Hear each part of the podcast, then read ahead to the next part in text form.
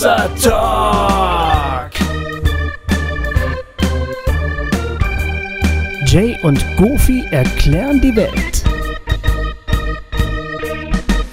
Herzlich willkommen, liebe Freundinnen und Freunde, zu einer neuen Folge von Hossa Talk. Wir melden uns heute mit einer äh, mit einem Live Talk, den Jay und ich äh, Mitte September in Nuffringen gehalten haben. Nuffringen ist ein äh, kleiner Ort in der Nähe von Stuttgart. Ich glaube, ich trete euch Nuffringen nicht zu nahe, wenn ich Nuffringen als eher klein bezeichne. In der Nähe von Stuttgart. Ähm, und da wo, hat uns der örtliche CVM eingeladen und wir saßen vor vollem Haus und haben uns Fragen stellen lassen. Bei den Live-Talks ist es mittlerweile so, dass ähm, meistens jedenfalls, dass die Fragen per, per Handy an uns gestellt werden, ähm, über so eine, so eine App. Und die Fragen können nicht nur so gestellt werden, sondern die können auch gewotet werden. Also an die anderen ähm, Zuschauerinnen und Zuschauer, die, die sehen diese Fragen dann auch und können äh, die liken. Und dadurch äh, ist die populärste Frage immer ganz oben.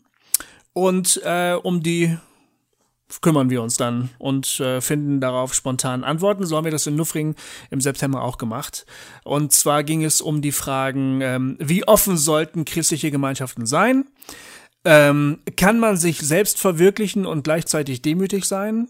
Und die dritte Frage war, warum ist das Thema Homosexualität in Kirchen so problematisch? Darum geht es also heute. Aber bevor es losgeht, habe ich euch noch folgende Ansagen zu machen. Wir gehen ja nun stramm auf Weihnachten und ähm, Silvester zu, aber das nächste Jahr 2020, das wirft seine Schatten schon voraus und deshalb würde ich euch gerne darauf hinweisen, dass wir am 18. Januar live in Berlin auftreten, gemeinsam mit Jens Böttcher. Die Veranstaltung heißt Festival für Mitgefühl, Gerechtigkeit und Weltherrschaft. Und das findet im Adventhaus Wilmersdorf statt, in der Koblenzer Straße. Äh, der Eintritt ist Pay What You Want. Und es beginnt um 20 Uhr. 18. Januar, 20 Uhr 2020. Findet ihr alle Infos auf unserer Webseite unter dem Menüpunkt Termine. Ähm, und dann folgender Termin noch am 7. Februar treten wir live in Köln auf. Ähm, der Eintritt ist frei, es wird allerdings um eine Spende gebeten und zwar bei Lebenswert in der Ulmer Straße 21 in Köln. Findet ihr auch die Adresse auf unserer Webseite und am darauffolgenden Samstag, dem 8. Februar, da haben wir ein Hossa Talk Regio Treffen in Köln. Es beginnt um halb elf und geht wahrscheinlich bis um 16 Uhr. Ähm, da dürft ihr auch sehr gerne vorbeikommen, wenn euch die Anreise nicht zu weit ist nach Köln. Allerdings wird da um eine Anmeldung gebeten und auch um einen kleinen Unkostenbeitrag. Alle Informationen auf hossa-talk.de unter dem äh, Punkt Termine. So, und jetzt habe ich hier genug Ansagen gemacht. Äh, lasst uns schnell reingehen in den Live-Talk aus Nuffring. Viel Spaß dabei. Okay, ähm, dann. Springen wir da direkt rein jetzt, oder was? Wahnsinn, das kommt mir jetzt gerade so, so plötzlich vor, aber das ist Naja, so jetzt. ja, das Warm-up war ja gerade schon hier mit dem Björn. Ja, hast Äh, recht. Von hast daher. Recht. Das hat der Björn auch sehr gut gemacht. Ähm, seid ihr alle fröhlich? Geht's euch gut? Ich glaube, die wollen auch, dass wir anfangen. Ich glaube auch, die Hab wollen, ich das Gefühl.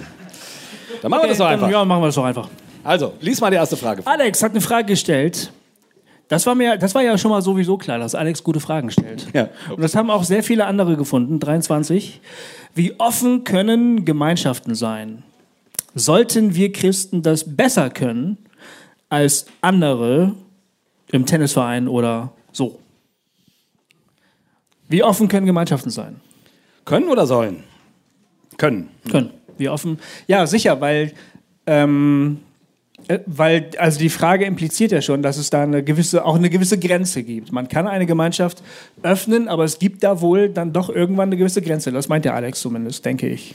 Ja, natürlich. Das ist ja auch, stimmt ja auch, oder?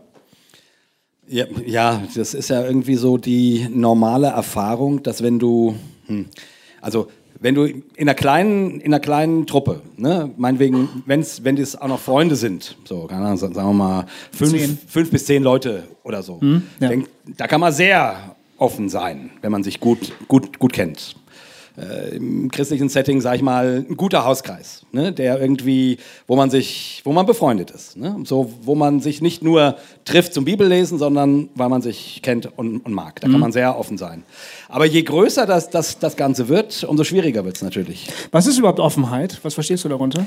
Ich habe jetzt gedacht, wie, wo man, äh, wo man einfach alles sagen kann, was man denkt oder was man sich fragt oder woran man zweifelt oder was man glaubt. Ah, ich habe nämlich, ich habe unter Offenheit nämlich verstanden, für jeden offen sein. Ah. Könnte man ja auch, weißt du? Ja, ja, ja, ja, ja. Aber klar, untereinander sich öffnen, das hast du jetzt gedacht. Das habe ich jetzt ver verstanden. Mhm. So. Aber äh, hier die, äh, Hab ich ich habe gerade ja, ja, ja, Ja, gesagt, die- ne, als ich das gesagt habe. die, Ja, genau. äh, die raunende Menge äh, sprucht dir zu. Nein, nein, aber das kann man ja so und so verstehen. Offenheit, man muss äh, klären, was offen sein wird. Beides ist Offenheit. Ja, genau. Also im Idealfall find, findet man in einer offenen Gemeinschaft beide Formen von Offenheit. Man kann sowohl sagen, was man denkt, also wirklich sagen, was man denkt, und jeder darf hinzukommen und sich dieser Gemeinschaft anschließen. Genau. Okay, aber äh, sprechen wir ruhig mal über die Frage, wie offen ähm, Gemeinschaften sein können für andere. Ne? Ähm, so, sozusagen. okay. Das war jetzt ja deine, äh, das, was- das, was du verstanden hast. Ich bin gerade nur am raustarieren, wie diese Frage überhaupt gemeint Ja, ja. sein könnte. Nee, ich und ich finde, ich finde, beide Formen der Offenheit gehören zu einer offenen Gemeinschaft, finde ich. ja. Ist doch klar. Also logisch, erstmal, ich möchte mich unter Leuten befinden, bei denen ich sagen, unter denen ich sagen darf, was ich denke, ohne dass das zur Folge hat, dass ich aus der Gemeinschaft ausgeschlossen werde. Oder mir mitgeteilt wird, das ist jetzt problematisch, vielleicht solltest du deine Ansicht nochmal überdenken. Wenn du das wirklich meinst, solltest du dich fragen, ob du zu uns passt. Also das möchte ich in einer Gemeinschaft nicht erleben, aber natürlich passiert das irgendwann. Also zum Beispiel, wenn ich jetzt bei einem, wenn ich jetzt Mitglied in einem ähm, Werder-Fanclub bin und beschließe, dass ich doch lieber HSV-Fan sein möchte, wird mir mitgeteilt werden, dass ich vielleicht meine Meinung nochmal überdenken sollte. Ist ja klar, logisch, ne? Ja, klar. Eine sehr offen, in der Hinsicht offene Gemeinschaft wäre das ja nicht. Wenn ich allerdings in dem Werder-Fanclub sagen würde, dass ich homosexuell bin, würden alle sagen, aha. Und dann würde daraus nichts folgen. Genau. Die würden sagen, okay, dann, dann äh, vielleicht würde gut, unter Fußballfans weiß man nicht, ob daraus nichts folgen würde, das weiß man nicht.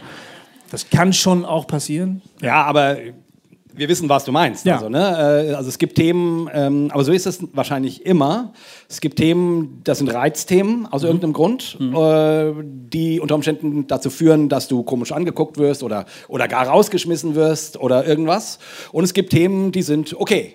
Also keine Ahnung, wenn du in der christlichen Gemeinde sagst, äh, ich, keine Ahnung, ich, äh, ich gehöre zum Vorstand der CDU, äh, ist es kein Problem. Ähm, wenn du das, keine Ahnung, bei der äh, Versammlung der Antifa sagst, wahrscheinlich schon. Das stimmt. So, ne? Also, Und dann kommt es natürlich auch an, wenn ich sage, ich bin der AfD beigetreten, klopfen mir manche Christen auf die Schulter. Und andere nicht. ne, ich wollte damit ja nur sagen, quasi, also du, du, es ist immer so, in, in, in jeder Peer, in jeder Group, dass es irgendwelche Themen gibt, die, die man braucht, um sich, zu, um sich als Gemeinschaft zu, ähm, zu formieren, um die man sich versammelt. Also, ne, keine Ahnung, Fantasy-Fans äh, versammeln sich um ihre Leidenschaft für Fantasy und äh, wahrscheinlich nicht um ihre, und nicht, und da geht es nicht um Autos oder so. Ne? Äh, Christen versammeln sich um ihre Leidenschaft für den christlichen Glauben und die werden wahrscheinlich nicht dann alle zusammen Hare Krishna singen oder so. Ne? Und es gibt, und es gibt äh, Themen, die sind problematisch und es gibt Themen, die sind neutral. Ja, Also das ist, glaube ich, immer so. ja, immer so. stimmt. Äh, ich, die Frage ist, wie, wie offen können Gemeinschaften sein? Ich, ich würde eigentlich, das, also mein Ideal wäre Ja. möglichst offen. Ja, natürlich, das äh, würde ich auch sagen. Aber wir sind ja auch linksgrün versiffte Sozialisten. da ist das ja klar, dass wir das so sehen, oder? Also ja. die Frage ist, ab wann schadet die Offenheit der Gemeinschaft? Das ist doch die. Also die Gemeinschaft soll ja erhalten bleiben, ne? Und ich glaube, da gibt es unterschiedliche Vorstellungen, wie weit man mit der Offenheit gehen kann, bevor die Gemeinschaft Schaden leidet. Das ist, glaube ich, der Punkt, um den es geht, den man irgendwie versucht rauszufinden. manche sind da vielleicht ein bisschen also toleranter oder ein bisschen schmerzfreier sozusagen. Ja, die können gewisse, zum Beispiel, dafür muss man dann auch gewisse Spannungen aushalten können, weil dann sich unterschiedliche Positionen vereinen. Und andere können diese Spannung nicht so gut aushalten. Das ist, glaube ich, in den allermeisten zumindest christlichen Gemeinschaften so, aber in allen anderen Gemeinschaften auch, dass wenn Spannungen auftreten, dann versucht man die normalerweise aufzulösen und findet nicht, dass das was Gutes, was Positives ist, in den meisten Fällen. Genau, ich versuche mal irgendwie ein Plädoyer ähm, zu halten für, für die Offenheit. Weil mein Wunsch für eine christliche Gemeinschaft, und mhm. darum geht es ja, um die Frage, ob das Christen besser können sollten, ähm, als jetzt normaler Club.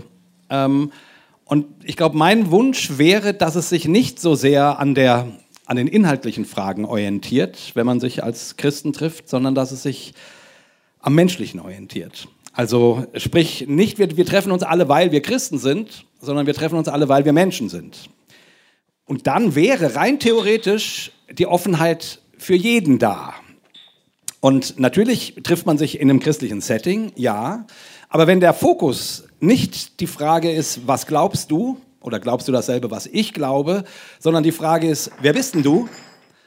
Und da sollte mal jemand seine Kontaktlinsen reinmachen. ähm, äh, also wenn der Fokus nicht die Frage ist, was glaubst denn du, sondern die Frage, der Fokus wäre, wer bist denn du?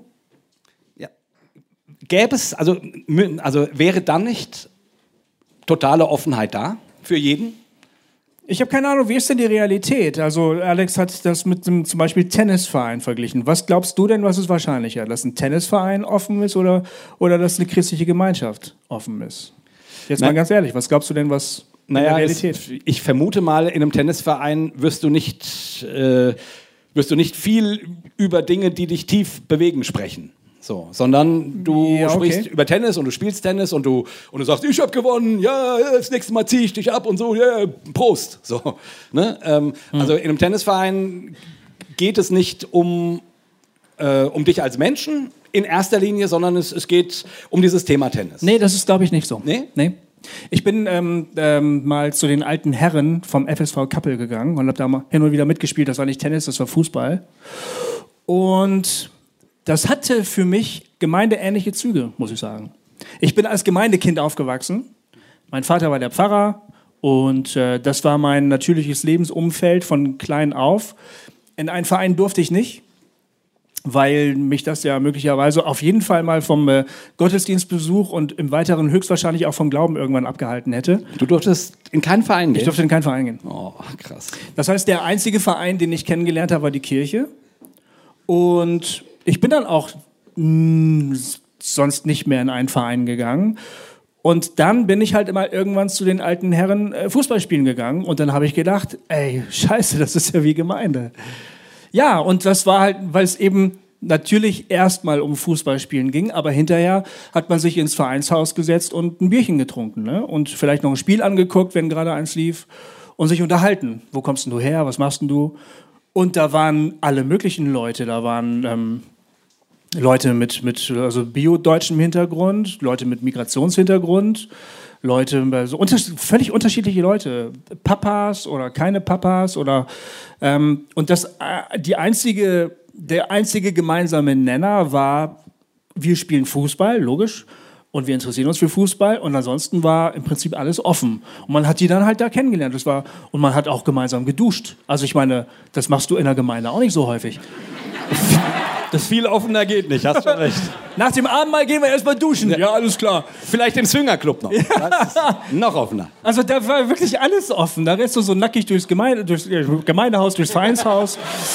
Hallo, kann ich mal dein Shampoo? Kein Problem. So. Und irgendwie, also äh, das, das war schon sehr offen.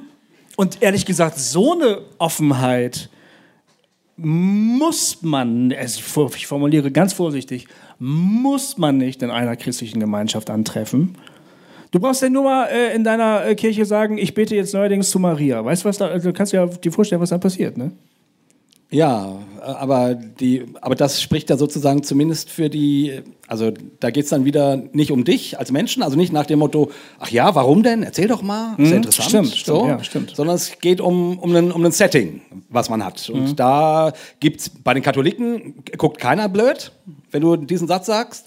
Und bei Protestanten guckt Genau. man blöd. Stimmt. So, also sprich, und das, und das Setting, also das äh, in dem Fall, wie man zu einer bestimmten dogmatischen Frage steht, äh, entscheidet, ob, mit, ob du mit dem, was du sagst, peinlich bist oder alle dich komisch angucken oder ob es ganz normal ist. Mhm. Ja, ja, ich verstehe auf jeden Fall dein Plädoyer. Ich finde das super. Ich meine ja nur, ich habe den Eindruck, dass das nicht so häufig in der Realität stattfindet, was du gerade beschrieben hast als eine offene christliche Gemeinschaft. Ja, natürlich nicht. Äh, Ja. äh, Sonst wäre es ja kein Plädoyer. Mir ist auch klar, mir ist auch klar, dass es meistens eben, man gruppiert sich um, um, um das, worum es in der Gemeinde geht, in, in der Gemeinschaft geht. Und äh, man orientiert sich nicht am, am Menschen, sondern Okay. an, an Warum glaubst du, dass das so ist? Na, es ist zum einen einfacher und es gibt der Gruppe Identität. Ja. Also wir sehen das hier so und so. Wir sind die Baptisten, wir sind die die und die, wir sind die, diese, jene und welche. Bei uns spielt eine Band im Gottesdienst. Nein, bei uns gibt es nur eine Orgel, Mhm. wie auch immer. Also äh, das sind ja Identity Markers. Also du, du, Mhm. äh, wir sind die, die, ne? so und so. Wir stehen zur Homosexualität so und so. Wir, keine Ahnung, glauben an die, an die inspirierte Bibel und ne, was da alles hast. Und es hilft natürlich, also das hat auch sein Gutes, nämlich du weißt, woran du bist. Ich habe in, in äh, äh, als wir in waren vor zwei Jahren, der Schmidti und ich, da haben wir äh, bei Bekannten vom Schmidti gewohnt. Ähm, und die, äh, die, die, leben quasi äh, schon seit ein paar Jahren da. Und die sagten so, ja, sie finden keine Ge- Gemeinde. Und wir so, echt? In haufenweise Gemeinden, ja. Aber keine wirklich Bibeltreue. So, und dann, aha, und dann klar, und wieso denn? Ja, die also der, das Gefühl war, äh, so wie wir die, also so wie wir Bibeltreue verstehen, so eine Gemeinde finden wir hier nicht, also können wir nirgendwo hingehen. So, und dann hast du natürlich ein ganz bestimmtes Setting, du hast ganz bestimmte Marker, auf die in der Kirche so und so geantwortet werden muss, wie du das verstehst. Ja, und dann hast du halt keine Ge- Gemeinde. Und ich habe gedacht, ach, ist aber schade. Äh, Geh doch mal hin, wo es nicht so bibeltreu ist. Vielleicht, äh, vielleicht, äh, vielleicht lernt ihr nette Menschen kennen. Ja, das könnte ja sein. Ist nicht nette Menschen kennenzulernen schon mal auch eine gute Sache? Oder, oder, oder kann man sich da nicht auseinandersetzen und, und vielleicht auch entwickeln, weil, weil, man, weil es dort andere Ansichten gibt als das, was man selber, also ich bringe das Beispiel deswegen, weil es natürlich das irgendwie plastisch macht, äh, weil, weil, weil es dort auch andere ähm, Erfahrungen und äh, Zugänge zum Glauben gibt, als nur das, was ich als bibeltreu empfinde. So, ja, und ich denke dann irgendwie, äh, wenn du informationsfixiert bist, ja, dann kannst du nirgendwo hingehen. Wenn du, wenn du menschenorientiert wärst, wer bist denn du?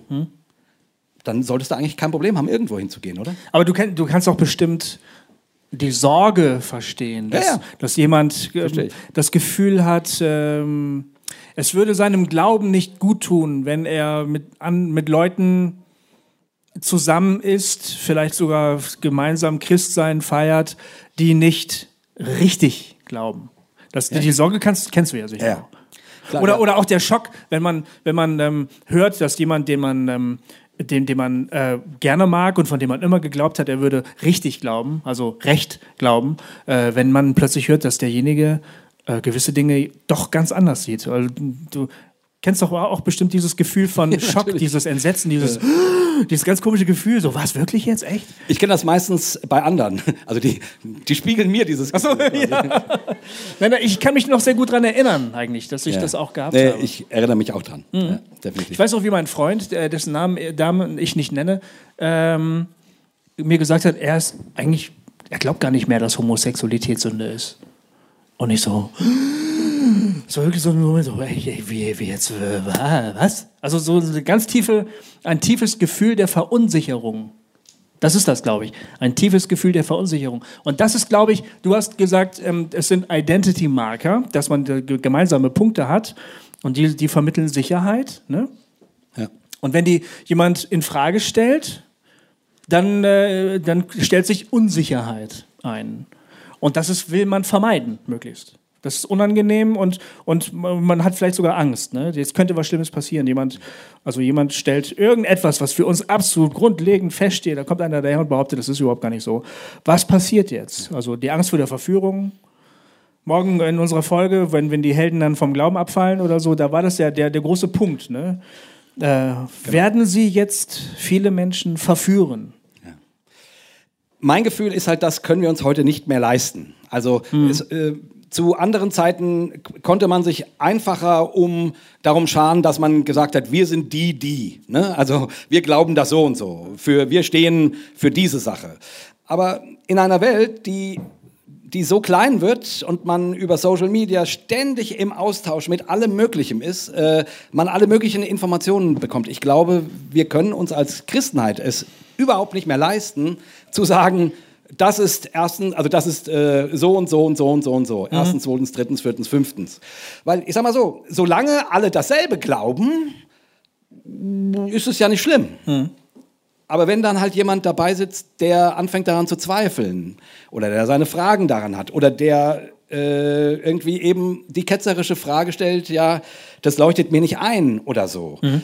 äh, der seine Mühe hat der wird dann halt immer einsamer und, äh, der, der, und das ist, wird für den halt immer schwieriger in, in so einer Art von Gemeinschaft. Und ich würde irgendwie hoffen, dass wir in der Zeit, in der wir heute leben, wo du mit, wo du gar nicht anders als pluralistisch leben kannst, weil die unterschiedlichen Einflüsse äh, sowohl christlich als auch säkular einfach so doll sind wo man nicht mehr die Welt mit einem Blick sieht, mit einem Wert und so weiter. Du musst damit leben, dass andere Menschen die Welt deutlich anders sehen als du. Und meines Erachtens musst du das auch in der christlichen Gemeinde. Es geht nicht anders. Was könnte denn schlimmstenfalls passieren?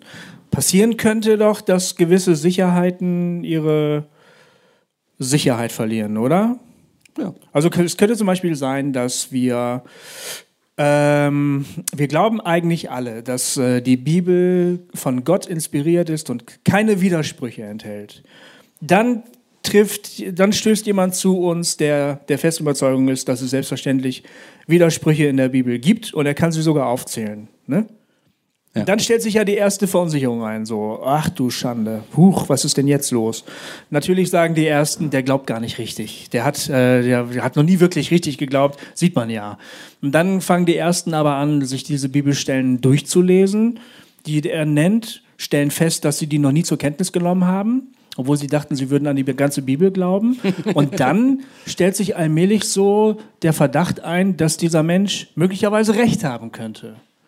Und dann hast du eine gewisse Verunsicherung. Nee, und die Frage ist, ist das schlimm oder nicht? Nee, genau. Ich würde sagen, das wäre nicht schlimm. Die Frage ist, wenn es dazu kommt, ist ja schön, weil mhm. dann ist ja eine Art Dialog da. Ne?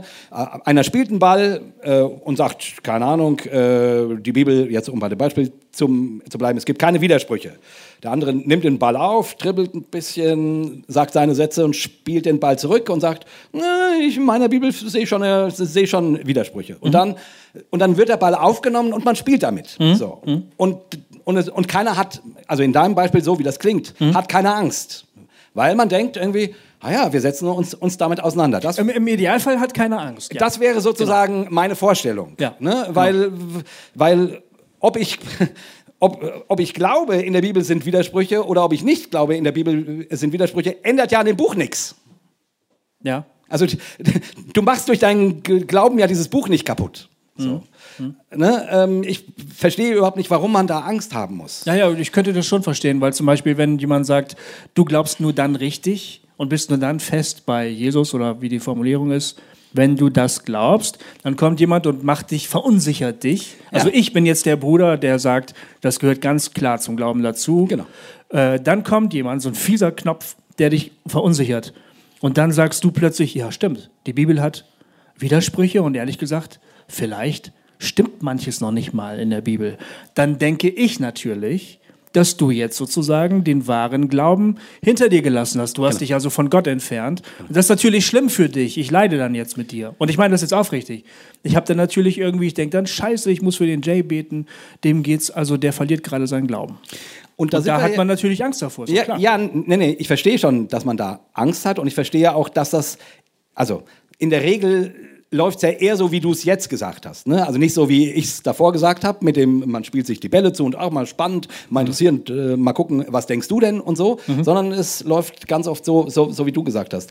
Aber das ist ja genau das, was ich vorhin in meinem kleinen Plädoyer versucht habe darzulegen. Hier hast du eine äh, Informationsorientierung. Was glaubst du? und nicht eine Wer bist du? Orientierung. Also das, äh, das drückt für, für mich genau die Krux aus, dass dann jemand, der da nicht reinpasst in dieses Setting von dem, was er unterschreibt, dann ist nicht mehr wichtig, wer der ist, sondern er wird von dem betrachtet, was er glaubt. Und, und da denke ich irgendwie, das ist irgendwie doof und also es ist persönlich doof und es ist persönlich dramatisch. Ich habe das selber erlebt, wenn man äh, in so einer Gemeinschaft ist und man da irgendwie nicht mehr so miteinander kann und die ganzen Sozialkontakte, die man über Jahre hatte, plötzlich über Nacht zerbrechen und man geächtet wird und so. Also ich weiß, wie, wie das ist und es ist beschissen. Aber das können wir uns heute einfach nicht mehr leisten, diese Borniertheit. Genau, ich, ich habe die andere Frage, also äh, eben die eine Frage, die ich hatte, war, was könnte denn schlimmstenfalls passieren? Ne? Die andere Frage, die ich dann habe, ist, ist es denn aber, ist es nicht vielleicht möglicherweise sogar wünschenswert, dass so eine Art von Dialog, Gespräch, gewisse Offenheit, eine gewisse Unsicherheit auch in manchen Punkten, dass das stattfindet? Man könnte ja auch den Umkehrschluss, also eigentlich wird das als ein, wird das häufig als, eine, als, was, als was Schlechtes gesehen, ja? Ja. Aber man könnte ja auch sagen, das ist überhaupt nichts Schlechtes, das ist was Gutes. Und wir, es, uns entgeht sogar als Gemeinschaft etwas, wenn wir diese Offenheit nicht haben. Denn dann kommt es zum Beispiel vielleicht gar nicht zu solchen fruchtbaren Gesprächen, die wir miteinander führen könnten. Ja, das meine ich ja. Ja, ja, also, ich weiß. Also, also es Ich- gibt die eine Seite, also es gibt die persönliche Seite, das persönliche Drama, wenn jemand quasi aus dieser Gemeinschaft fällt, so oder nicht nicht mehr dazugehört, weil er weil er weil er das Setting nicht mehr hundertprozentig unterschreibt oder so.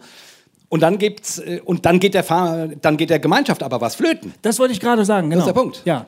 Es geht nicht nur dieser einen Person was verloren. Der Gemeinschaft geht auch was verloren. Ganz genau. Äh, ja, genau. Und aber eben nicht nur, sag ich jetzt mal so, nicht nur ein Mitglied oder ein guter Freund, also was schon schlimm genug ist, sondern die Gemeinschaft verliert eigentlich auch vielleicht wirklich wichtige Impulse, die dieser Mensch mitbringt. Jede Frage kann ja ein guter Impuls sein. Total. Also ich, hatte, ich habe mal eine Erfahrung gemacht, ähm, die war für mich ganz, ganz wichtig. Da war ich noch Student in Bielefeld. Und wir waren Teil von einem sogenannten Hauskreis. Ich, ich, glaube, jeder, der hier sitzt, weiß, was ein Hauskreis ist. Nur nicht der Schreiber für die Zeitung. Also ein Hauskreis ist... Ein Hauskreis ist eine kleine Gruppe, die sich in Privaträumen trifft und gemeinsam Bibel liest, betet und sich über den christlichen Glauben unterhält. Das ist ein Hauskreis. ja. Sorry, das war gerade richtig schön. Wieso? Was ist los? Was soll Ja, weil du, du hast, du hast okay, es weiß hier jeder, außer dem äh, Schreiber für die Zeitung. Ja, Mann, du musst ja noch Teil unserer Gemeinschaft werden. ähm, äh, äh, also jetzt, die, meine Geschichte geht so weiter. Also ich war Teil von so einem Hauskreis. Ähm, wie fast alle Hauskreise war er sterbenslangweilig. Kann man ja mal so sagen, oder? Ist nicht schlimm, wenn ich das sage. Ist meistens so. Ja. Und, und dann gab es eine, eine ganz spannende Anfrage. ich mag meinen Hauskreis, will Echt? ich noch mal kurz sagen. Ja. Oh, ist schon echt lange her, dass ich einen schönen Hauskreis hatte. Ist aber auch schon sehr lange her, dass ich überhaupt einen Hauskreis hatte. Vielleicht Egal. liegt es daran, Herr Müller. Ja, ja, das kann sein. Also, was ich sagen wollte, war, es, äh, die Hauskreisleiterin sagte, hört mal zu, bei mir haben sich zwei Jungs gemeldet. Die meisten waren so im Erwachsenenalter und wir waren so drei Studenten, die da auch dazwischen saßen. Die möchten gerne mehr über den christlichen Glauben erfahren und fragen, äh, gibt es hier jemanden, der Lust hätte, sich mit denen zu treffen? Und dann haben wir drei Studenten uns angeguckt, Matti, Ines und ich. Wir, haben- wir haben uns alle drei gelangweilt und haben gesagt, ja, das machen wir. Weil das klang irgendwie besser. Ne? Ähm, und dann haben wir uns mit denen getroffen und das war wirklich absolut packend, weil die uns über den christlichen Glauben ausgequetscht haben. Die waren von Haus aus äh, katholisch und ansonsten wussten die nicht viel. Aber die waren interessiert, die wollten gerne mehr über den Glauben wissen. Ganz ehrlich, null Ironie, kein nicht irgendwie fieses Ding, sondern die wollten einfach nur mal wissen, woran wir eigentlich glauben. Dann haben die uns Fragen gestellt, mit denen wir uns noch nie auseinandergesetzt haben. Noch nie. So, äh, oh, äh, müssen wir nachgucken, wissen wir nicht. Jeden, jeden, jeden Abend, wo wir uns getroffen haben, eine neue Frage so, oh wow, das ist echt eine gute Frage, da habe ich noch nie drüber nachgedacht. Ne? Und das hat uns so weitergebracht, also uns, die auch, die haben viel gelernt, aber wir haben enorm viel gelernt über den Glauben, den wir vorgeblich hatten, aber von dem wir offensichtlich keine Ahnung hatten, außer der richtigen, den richtigen Vokabeln. Ne? Wir ja. konnten immer die richtigen Vokabeln benutzen, das klappte immer ganz gut. Da kann man sich ja mit der richtigen Sprache, kann man sich auch überall durchschlagen. Ähm, aber wir hatten keine Ahnung, was hinter diesen Worten überhaupt steckt. Ja. Und das war super. Das war einfach super. Das ist dann auch, das ist auch ein Hauskreis dann geworden tatsächlich. Die hatten nämlich Lust, weiter dabei zu bleiben. Ob die jemals Christen geworden sind, weiß ich nicht genau. Aber ist ja auch egal. Jedenfalls, das war ein wahnsinnig spannender Hauskreis. Und da bin ich tatsächlich gerne hingegangen. Ja, und, und das ist ja sozusagen der Punkt. Fragen und Hinterfragen mhm. kann dich bereichern als Gruppe, wenn ja. du damit umgehst. Wenn du natürlich immer die, also, also meistens ist es ja so, jede Frage ist erlaubt oder willkommen, solange der Leiter sie beantworten kann, darf. Mhm. Ne? Also mhm. Äh, du darfst alles fragen und dann erkläre ich dir aber, wie es ist. Ja. So. Ja. Und äh, schön genau. wäre, wenn man alles fragen darf und man dann irgendwie sagt, ach, das ist ja eine spannende Frage. Mhm. Was denkst du denn? So. Ja, genau. Ne? genau. Also wie, wie, wie würdest du es dann selber beantworten? So, und dann ist man miteinander im Gespräch. Ich, mir hat mal eine Freundin erzählt, die äh, war auf irgendwie so einer hm, ich glaube, einer katholischen Konferenz oder so. Ne? Mhm. Und es war so in ihrer äh, so 20er Zeit und sie hatte ganz viele Fragen ganz viele Fragen, keine Ahnung, also die hat auch wahnsinnig intensiv die Bibel immer gelesen, sich alles angeschrieben, wahnsinnig viele Fragen, so ähm, ähm, kommt der Herr vor der Trübsal wieder oder erst danach, so, ne? so also so, so typisch bekloppte Fragen halt, ja. Und dann, und dann, und die war verwirrt, weil die so viele Fragen hatte. Und dann ging die dann da, konnte man sich segnen lassen, dann dazu irgendwie so einem Pater hin und hat ihm dann so ihre ganzen Fragen erzählt. Und dann schaute der sie so an und lächelte so, hm, ja. Und als sie dann so fertig war, fragte er so, also ne, sie wollte wissen, ist das nun so oder, oder ist das so? Und dann sagte er, dann lächelte er sie an und fragte so, wo ist denn deine Freude? Ja, äh, wie, wo ist meine Freude? Ja, was macht dir mehr Freude, das oder das? Und sie, äh, ich, ich, also es geht auch um die Frage, wie es ist. Da kann ich dir nicht helfen. Woran hättest du denn mehr Freude? Und äh, sie hat mir das so erzählt und wir dachten damals beide, ja, der war bekloppt. Jetzt 10, 20 Jahre später denke ich, ja, der hat vollkommen recht, mein Gott.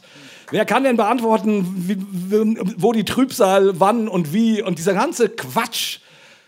Wo atmet dein Herz auf und du merkst, oh ja, hier kann ich andocken, das macht was mit mir, das hilft mir, mich in Gott zu verlieben.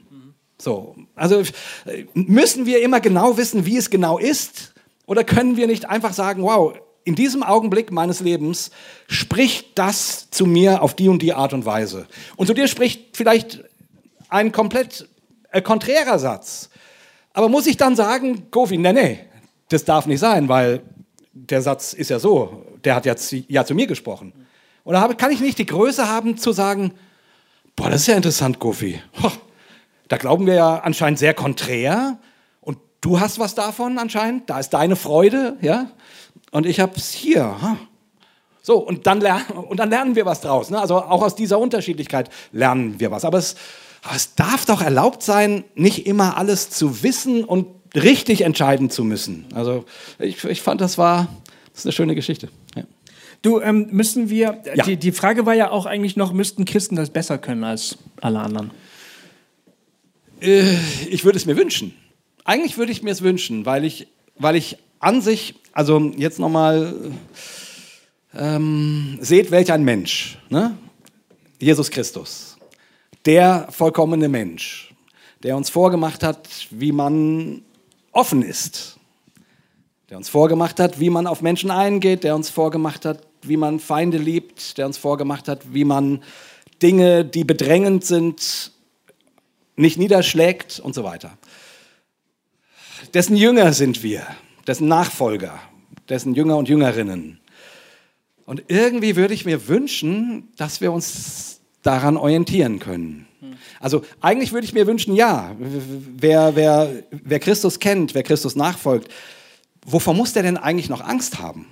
Wäre die nächste Frage. Also wie, warum, warum, wovor muss derjenige Angst haben, wenn er wirklich glaubt, dass Jesus Christus ihn erlöst hat? Hm. Und dass man mit Gott geborgen ist und dass man miteinander verbunden ist, dass wir Brüder und Schwestern sind, dass wenn ich einem Bettler ein, ein Stück Brot gebe, ich das Brot Christus gebe. Also äh, selbst mit dem bin ich doch verbunden. Also ich, ich würde denken, ich, ich würde mich so freuen, wenn Christen an dieser Stelle tatsächlich diese Fähigkeit hätten und zeigen könnten, würden, und ich sage das deswegen immer im Konjunktiv, weil ich ja leider so oft sehe, dass es nicht so ist, und das meine ich nicht anklagen, das ist ja auch nicht immer so leicht, sich zu öffnen. Aber wenn man einem gekreuzigten Gott nachfolgt, der nackt am Kreuz hängt, also wie, wie, wie, wie soll man, also wie kann man da verschlossen bleiben? Mhm. Aber ich denke, wir sollten mal weitergehen, oder? Ja, könnten wir vielleicht tun. Was ist denn die nächste Frage eigentlich? Ich meine ist leider äh, nach unten gerutscht. Ach, schade. Ah, ich komme jetzt wieder langsam hoch, sehe ich da. Aber mal gucken.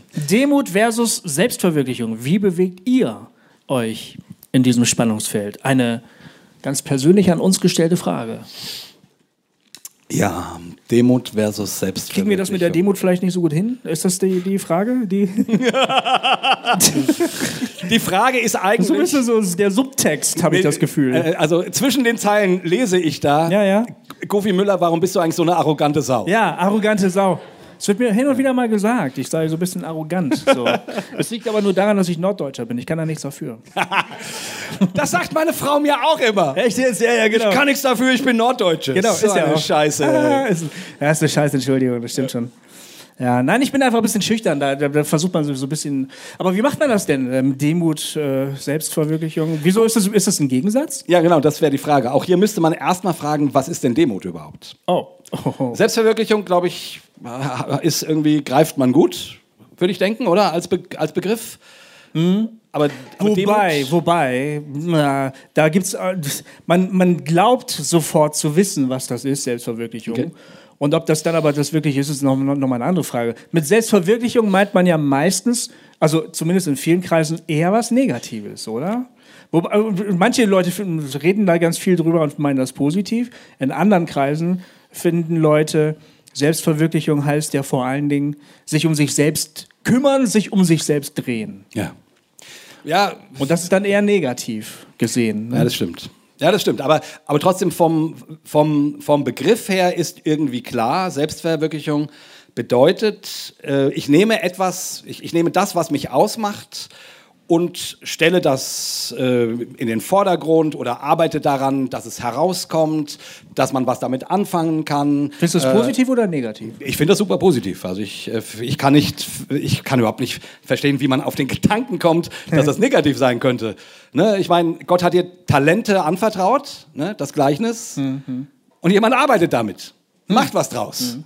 Also ne, Jesus, ihr kennt die Geschichte, äh, äh, der, der Herr von diesen drei Leuten geht außer Landes und er gibt dem einen, was sind das, zehn und dem anderen fünf und dem anderen ein Talent.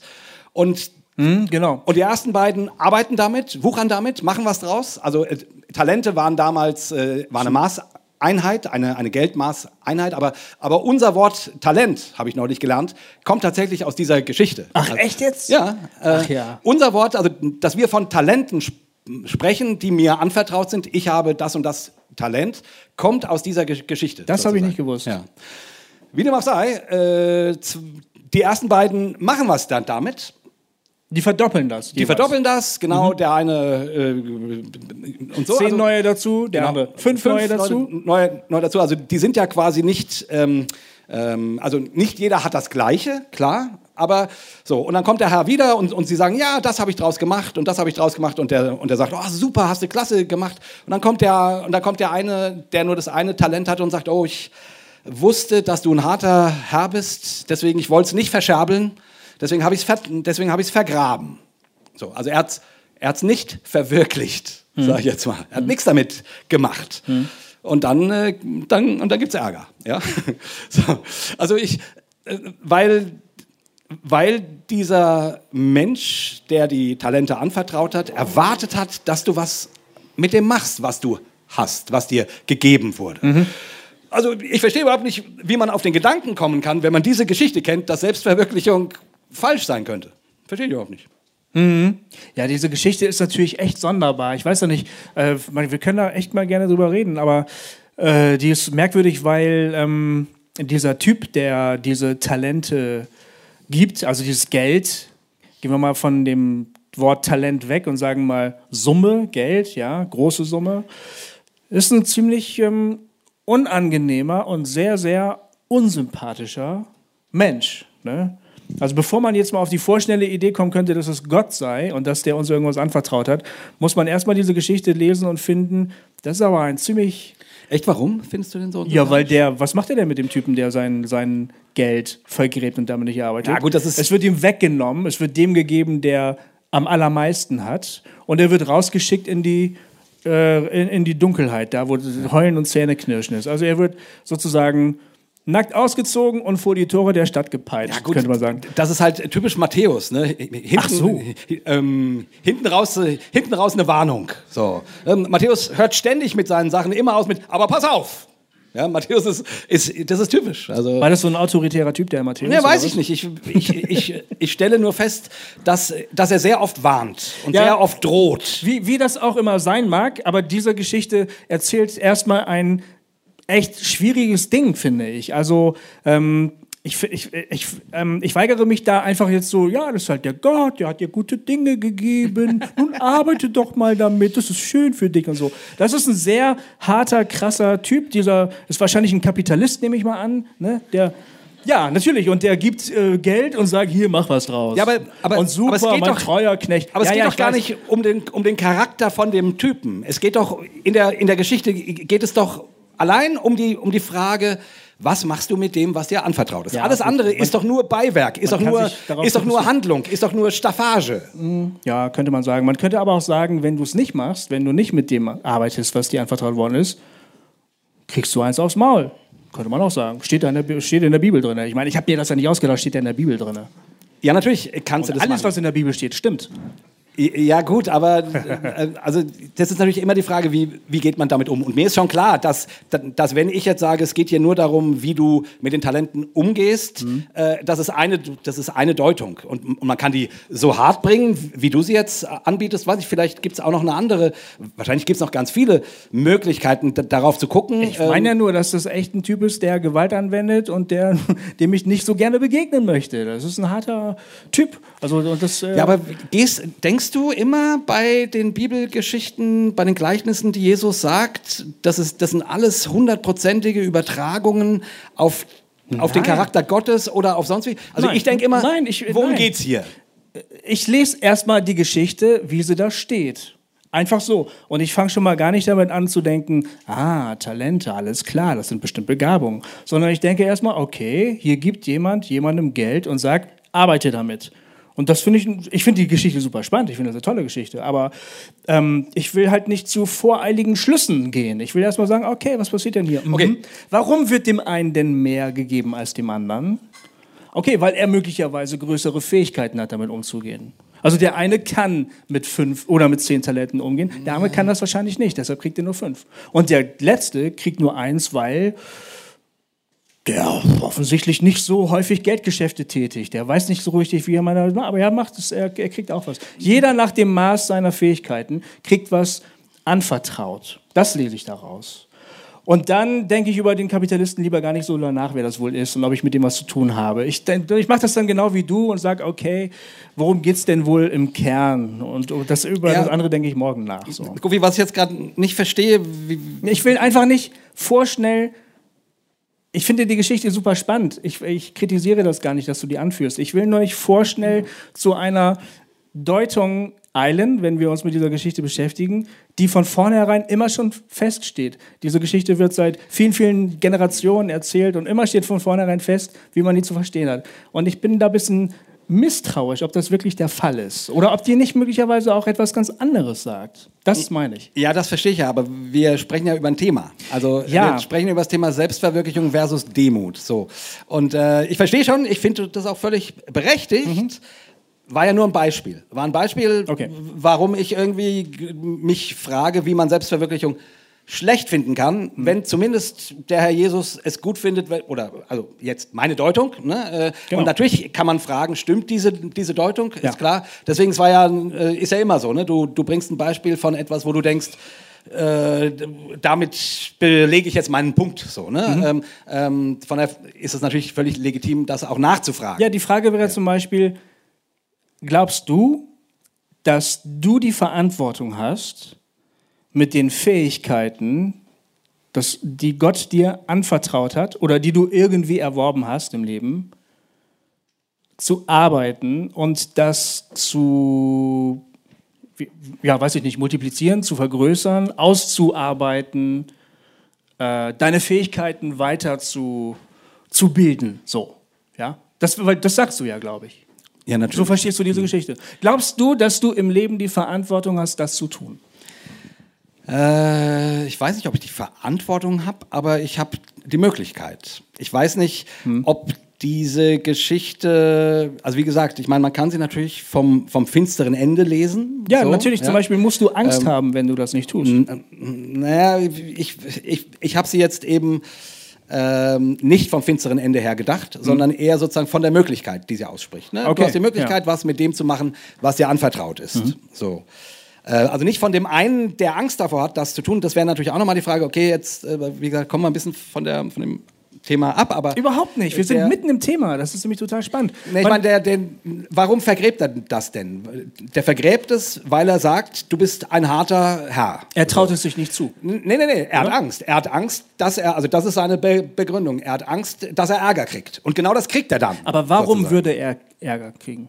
Was ist der Grund? Wenn er nicht damit arbeitet und wenn er das, was er bekommen hat, nicht vermehrt, dann bekommt er Ärger, oder nicht? Und komischerweise oder, oder, oder möglicherweise hat er sogar Angst davor, selbst das zu verlieren, was ihm anvertraut worden ist. Das, ja, das muss also ja der die, Grund sein. Die, die, also seine Motivation ist Angst. Ja, der verprasst genau. es ja nicht, Stimmt. sondern der vergräbt es. Mhm. Der vergräbt es und seine Begründung ist, du, ich wusste, mit dir ist nicht gut Kirschen essen, mhm. Also äh, habe ich nichts damit gemacht, hier hast du es wieder. Ja, so. genau. Und er kriegt dann halt genau das, was er geglaubt hat, sozusagen. Ne? Aber also der, der, ja. der, der, die, die anderen waren lockerer. Die haben gesagt, okay, hey, cool, hier zehn Talente, juhu, ich mach was draus. So. Die haben sich das zugetraut, würde ich sagen. Die haben sich zugetraut. So, ich, also ich finde, wie gesagt, man kann das von dem harten Ende lesen und sagen, passe, arbeite nur mit deinen Talenten. Aber so, so meine ich das gar nicht. Und, so, und meines Erachtens ist es auch nicht der Tenor der Geschichte, sondern hm. derjenige, der aus Angst lebt, der wird nichts aus dem Massen machen, was er bekommen hat. Hm. So, und der wird daran zugrunde gehen, weil ein Mensch, also das ist jetzt vielleicht auch eine moderne Deutung, aber weil ein Mensch ähm, ähm, etwas mitgekriegt hat und es schön ist, was daraus zu machen mhm. und, es, und es schade ist, wenn du es vergräbst und wenn du es aus Angst vergräbst, weil du, weil du zu sehr davor dich fürchtest, äh, keine Ahnung, ähm, aufzufallen oder baden zu gehen oder dass dir jemand auf die Finger haut und sagt, das macht man aber nicht mhm. oder wie auch immer, mhm. dann, ja, dann wirst du ein armes Leben haben.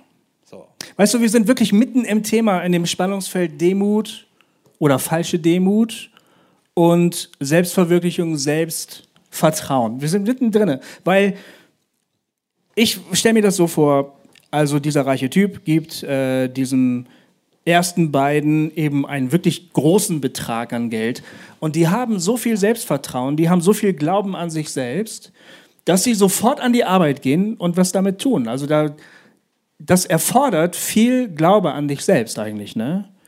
Ähm, und äh, ganz oberflächlich betrachtet würde man sagen, das ist das Gegenteil von Demut, aber das ist es natürlich überhaupt gar nicht. Ne? Das sind Leute, die glauben an sich selbst. Und die werden in dieser Geschichte tatsächlich für ihr Handeln und aber auch für die, für die Einstellung, mit der sie zu Werke gehen, werden die gelobt und, und ähm, äh, belohnt. Ne? Und der andere Typ, man könnte behaupten, das war ein ganz demütiger Mensch, aber das genau. ist gar, gar, gar, gar keine Demut. Er hat einfach sich überhaupt nichts zugetraut. Er hat nicht genau. geglaubt, dass er in der Lage ist, irgendetwas zu bewerkstelligen. Ne? Und seine große Angst war eben, das, was er bekommen hat, geht auch noch verloren. Ich nehme an, das ist die Angst, sonst würde es keinen Grund machen, dass er das vergräbt. Ne? Ja. Wenn es vergräbt, findet es niemand, dann kann es ihm auch niemand wegnehmen. Dann hat das eben, wenn der Kapitalist wiederkommt. So. Und aber und jetzt könnte man eben sagen, ja, der war halt sehr demütig, aber er war einfach, äh, er hatte überhaupt keinen Glauben an sich selbst. Und das ist, weißt du? Ja, genau. Das meine ich ja quasi. Mhm. Das, das wäre auch meine Deutung. Und von daher wäre auch, äh, also daher komme ich auch da, also das, das finstere Ende ja. äh, ist nicht, dass der dass der Kapitalist so gerne auf die Leute haut, ja. sondern das finstere Ende ist quasi der Ausdruck dessen, was dieser Typ sein ganzes Leben gelebt hat. Hm. Nämlich klein und ja keinen Schritt zu weit gehen und ja, immer ja, ja, ja, genau, genau, und genau. hoffentlich hoffentlich kann ich das also quasi das Gegenteil von Selbstverwirklichung aber das, was, genau, das Gegenteil von Selbstverwirklichung. Aber was, aber was eine Menge Menschen quasi Demut nennen würden, ja. weil das sieht demütig aus. Oh, der, der bringt sich ja nicht in den Mittelpunkt. Uh Oh, der, äh, dem, ähm, ähm, der ist ja immer, immer zurückhaltend mhm. und so. Mhm. Ich, ich glaube nicht, dass das Demut ist. Mhm. Ich persönlich. Äh, sondern ich glaube, dass es oder Umständen, Zumindest in dem Fall ist es keine Demut. Ja, genau. Es gibt natürlich wirklich ja. Menschen, die stehen nicht gerne im Vordergrund, weil sie sagen, das ist mir nicht so wichtig.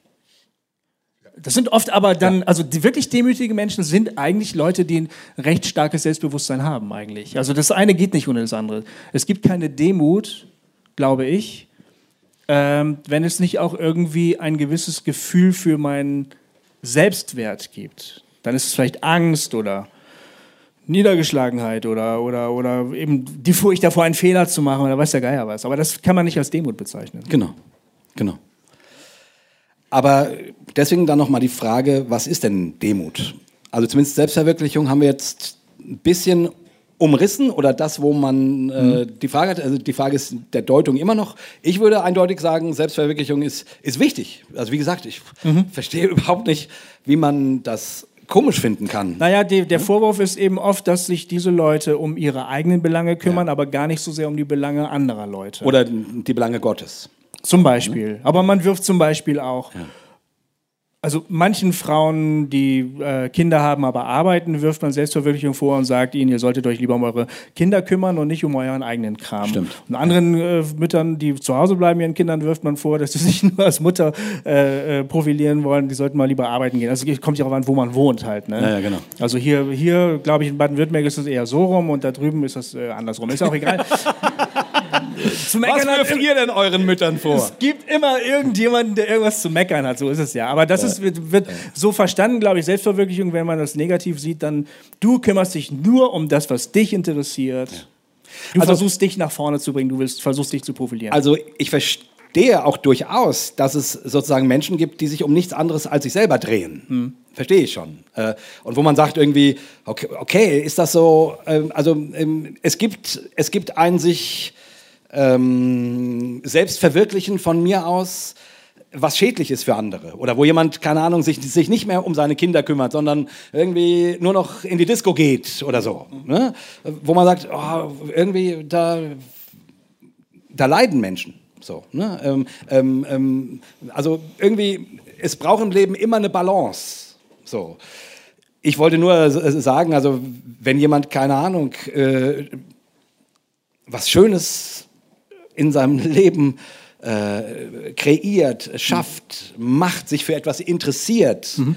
ähm, keine Ahnung, etwas kennenlernen möchte, also daran ist doch erstmal per se, kann doch nichts Schlechtes sein. Muss das selbst überhaupt verwirklicht werden? Also meine ich wirklich ganz ernst jetzt, also keine Wortspielerei, sondern ähm, ähm, besteht die Notwendigkeit, dass ich mich selbst noch stärker sozusagen mein Selbst in die Wirklichkeit hole, dass ich mein Selbst ausarbeite, dass ich mein Selbst ausbilde. Braucht mein Selbst das? Oder, oder ist es gar nicht nur, man könnte das ja so verstehen zum Beispiel, man könnte ja zum Beispiel eigentlich ähm, das Wachsen im Glauben, sagen wir mal, ja, ganz fromm gesprochen, das könnte man ja auch als eine Form der Selbstverwirklichung bezeichnen. Denn da, sagen wir einfach mal ruhig, die Geschichte sagt aus, Gott hat etwas in mein Leben reingelegt. Ist jetzt auch egal, ob es ein Kapitalist ist oder nicht. Ähm, sagen wir mal, Gott hat etwas in mich reingelegt. Und das ist vielleicht aber auch noch nur in so einer, in so einer ganz unvollkommenen Art da. Oder nur als Potenzial sozusagen, als Möglichkeit in meinem Leben, ja. Ähm, dann damit zu arbeiten, das zu etablieren, äh, Dinge zu lernen, mich mal Sachen zu trauen, mich mal vor Leute hinzustellen, vielleicht mal für jemanden zu beten, vielleicht mal auf dem, auf dem ähm, Hilfstransport, Dingsbums mitfahren irgendwie in ein Krisengebiet, mal mit aus Mittelmeer fahren, Leute retten, irgendwie sowas, ja. Ist eine Form von Selbstverwirklichung, weil ich dann plötzlich vielleicht in mir Potenziale entfalte, zur Wirklichkeit bringe, die halt da sind, aber die würden halt nie wirklich werden, wenn ich nicht damit arbeiten will. Das ist ja auch eine Art von und dann könnte man sogar sagen, ich jetzt bin ich im Flow, sorry. Ähm, dann könnt, das könnte man ja sogar als eine Form von, was man früher immer als Heiligung bezeichnet hat, nennen, weißt du? Also die Selbstheiligung, der Heiligungsprozess, das heißt also, dass, dass äh, das, was Gott in mich hineingelegt hat, zum Vorschein kommt, äh, dieses, das, was auch so Jesus ähnlich werden soll in meinem Leben, das nennt man ja, wenn sich das rausbildet, das ist der, der Prozess der Heiligung. Ne? Den könnte man ja auch als eine Form der positiven Selbstverwirklichung bezeichnen. Ja, genau. Also äh, das meinte ich, also das habe ich sehr ähnlich gemeint und empfunden. Mhm. Ich, ich verstehe diesen, dieses komische, ich verstehe die äh, Diktonomie, die man da draus macht, nicht wirklich. Also Selbstverwirklichung und Demut. Ja, also dieses, also dieses, diese, oh, pass, oh, passt ja auf, dass du nicht zu, zu sehr äh, dich selbst verwirklicht, weil du weißt ja, der Hochmut kommt vor dem Fall. Ich glaube, das ist so, ne? pietistisch. Ja, deswegen sage ich es ja ja so. Ähm, ich weiß doch, dass wir hier mitten im Piet Gong sind. Ähm, äh, aber ja. also, also ich verstehe diese Diktonomie nicht, dieses Entweder-Oder, also dieses, dieses immer warnen, pass ja auf, weil ich irgendwie denke, oh Mann, das Leben ist doch, das, also das muss doch was mit dem zu tun haben, was Gott in dich hineingelegt hat. Also ich sehe das wirklich ganz geistlich. Du, du bist ja nicht, du kommst ja nicht einfach auf die Idee, oh, ich sollte mal Menschen retten auf der See. Und dann sagt einer, oh, pass nur auf, dass du dich nicht selbst verwirklichst, sondern äh, ja, woher kommt das denn? Irgendwie, das hat doch was damit zu tun, dass du in einer bestimmten Art und Weise angelegt bist und dass Gott dich gemacht hat und so weiter. Also es kann aber ja sein, dass du plötzlich im Mittelpunkt der Aufmerksamkeit stehst und Leute bewundern dich dafür. Und das wird manchmal ein bisschen vielleicht gar argwöhnt dann auch. Oder so, oh. Das erlaubt man nur. Brauchst du das denn? Brauchst du das denn? Das wirklich? erlaubt man nur, nur Pastoren, ne? Stimmt. Ja. Stimmt. Na, wie dem auch sei. Ähm, wie ging die Frage eigentlich weiter? Wie bewegt ihr euch in diesem Spannungsfeld? Ach stimmt, das wäre eine Frage an uns. Wir sollten gar nicht theologisieren, wir sollten aus unserem persönlichen Leben erzählen. Das ist der Grund, warum ich so pisst war, dass du diese Bibelgeschichte jetzt zu ernst genommen hast. Ich habe mich einfach nur dafür interessiert, weil ich habe die neulich erst gelesen und fand die irgendwie ein bisschen scary so. Also ja. ich dachte so, wow. Boah. Ja, stimmt ja auch. Puh. Wenn man sie Soll mich das jetzt ermutigen? Ich weiß nicht. Also, ja. Nee, das hat mich, ich war einfach nur interessiert. Aber wie machst du das denn so? Wie schaffst du das, so demütig zu sein und gleichzeitig so ein fantastischer Mensch? Ja, weißt du, das liegt nur an dem Herrn Jesus. Ach so. Der in, in meinem Herzen, in meinem Herzen sich täglich ausbreitet durch die Heilige Geist, weißt du? Halleluja. Oh, Halleluja. Ich weiß nicht, wie mache ich das? Ich habe keine Ahnung. Wie machst du das? Ähm ich, also, wie gesagt, ja, ich habe ich hab einfach Bock, was zu machen. Ich möchte ernst noch sagen, erst, die, also ja. nochmal kurz die, die Frage, was ist denn Demut für mich? Daran okay, wird ja. auch klar, wie ich damit umgehe. Ah, okay, sehr gut, ja, erzähl. Ähm, Demut ist für mich, dass ich in der Regel weiß, dass ich nichts weiß. Dass ich in der Regel, wenn ich, wenn eine Frage auf mich zurollt oder ein Problem, ich darüber nachdenke und alles Mögliche und am langen Ende dann denke, what the fuck? Ich weiß es nicht. Weil, wer bin ich denn? Ich bin ein kleiner Jay auf einem kleinen Planeten in einem äh, riesen Universum, äh, was an einer unendlichen Galaxie hängt. So, ich, ich weiß, dass ich nicht viel weiß. So, und das ist für mich Demut. Nicht zu denken, ich könnte, äh, ich könnte dir sagen, wie du lebst, äh, dir schon, aber dir sagen, wie du leben sollst oder so. Ja? Weiß ich nicht ich, ich, ich, ich, kann nicht, ich kann das nicht für dich entscheiden. Ich äh, kann das oft für mich nicht mal entscheiden. Also ich, ich merke, das Leben ist so groß, Gott muss so groß sein, da, da bin ich demütig. Also, ne, das, das so. Und dann, und dann habe ich aber auch ein Leben. Und ich kann bestimmte Dinge und andere kann ich nicht. Und ich arbeite mit den Dingen und mir macht Spaß, mich hier hinzusetzen und mit dir zu reden und zwischendrin mal kurz zu streiten und dann hier irgendwie äh, sein Leben regeln zu dürfen. Ja? Ähm, und bei ihm halt passen zu müssen, weil das da nun mal leider, naja, weißt du ja. Äh, Nein. Ähm, also so, ne? Ich, ich habe ja ein Leben, ich habe Möglichkeiten. Ich, äh, so. Und, und das ist für, für mich ein Spannungsfeld, aber das ist für, für mich ein ganz natürliches. Also ich, ich komme überhaupt nicht auf die Idee, dass ich sozusagen, also dass es dieses Spannungsfeld nicht gäbe. Dass, dass man sozusagen in seiner Selbstverwirklichung größenwahnsinnig wird oder irgend so ein Quatsch, weil ich immer denke, also, aber du warst doch bestimmt schon mal größenwahnsinnig. Du hast doch bestimmt schon mal hm. geglaubt, du wirst irgendwann ein richtiger Popstar, weil du einfach so ein Hammer-Typ bist. Nee. Nicht? Nee, nee. Echt nicht? Also ich habe mir das gewünscht. Ja. Und dann gucke ich in den Sternenhimmel und denke, ja, vergiss es. Da bist du echt gesegnet, finde ich. Also, weil ähm, ich habe das früher echt geglaubt. Ja, ja das, deswegen. Und ich wäre überhaupt nicht auf die Idee gekommen, dass es irgendeinen Grund geben könnte, warum das nicht passieren sollte. Da war ich total erschlagen, als das nicht passiert ist. Da dachte ich, was ist denn jetzt los? Wirklich? Ja. Ja, wirklich. Ja gut, ich, ich habe aber dann, ich bin jetzt ja, wir haben ja gesagt, wir sind schon ziemlich alt. Und ich habe dann halt irgendwann rausgefunden, dass ich tatsächlich nicht so wichtig bin. Äh, das ist mir irgendwann klar geworden, das hat wehgetan. Das hat wirklich wehgetan, aber dann war das auch gut. Dann habe ich auch irgendwann gemerkt, dass das ja auch irgendwie sehr erleichternd ist, weil es dann nicht immer so doll auf mich ankommt. Äh, das, was ich mache, können andere auch, habe ich dann gedacht, okay. Und dann habe ich mehr so die Lust am Machen entdeckt. Das hat für mich so eine, es hat für mich so eine gewisse erotische Freude, was zu machen, ja, die Lust am Leben, Lust am Sinnlichen, Projekte verwirklichen, was Neues ausprobieren, auf die Fresse fallen, es nochmal probieren, so. So als du mit der Idee mit Hossa Talk angekommen bist, habe ich gedacht, ja, das ist genau super. Damit jetzt fackeln wir mal alles ab und gucken, was passiert. So, das, so habe ich mir das vorgestellt. Ja. Ja. Und war ja auch so. War ja auch so. Und dann, als ich gemerkt habe, das äh, funktioniert, wäre ich auch eigentlich am liebsten wieder ausgestiegen. Ja. Weil dann war ja klar, dass es geht. Aber, ähm, aber das, ähm, genau. Aber vielleicht, ich finde, ähm, wenn, man, wenn man ehrlich ist und wenn man so ein bisschen Lebenserfahrung dann so mit sich bringt, vielleicht merkt man das auch irgendwann, auch als Mensch, der normalerweise vielleicht leicht zum Größenwahnsinn neigt, dass es vielleicht doch nicht ganz so auf dich selber ankommt. Genau, das ist der Punkt. Ähm, Richard Rohr äh, spricht ja immer von den, von den zwei Lebenshälften. Ja. Und, äh, und der sagt, äh, in der ersten Lebenshälfte arbeitest du daran, äh, der Größte zu sein, mhm. dich zu entwickeln, äh, dich zu verwirklichen und alles Mögliche. Ist also auch irgendwie ein bisschen normal in einer bestimmten Lebensphase. Genau, genau. also ich glaube ehrlich gesagt auch, äh, dass ich nicht so gesegnet bin, weil diese Art von mir, ne, dieses das Glas ist halb leer Typ, mhm. ich bin halt ein das Glas ist halb leer Typ. Mhm. Äh, das hat mir, hat mir mein Leben lang es auch immer schwer gemacht. Also mhm. eigentlich ist es äh, durchaus vernünftig, finde ich, am Anfang auf die Tube zu drücken und zu denken, äh, ich mache die Welt. So, mhm. ne? Mhm. Ähm, ähm, darum geht es in der ersten Lebenshälfte. Das ist so. Du hast die Energie. Und dann wirst du älter irgendwann und, keine Ahnung, Lebensbrüche passieren und du merkst, ich äh, habe die Energie nicht.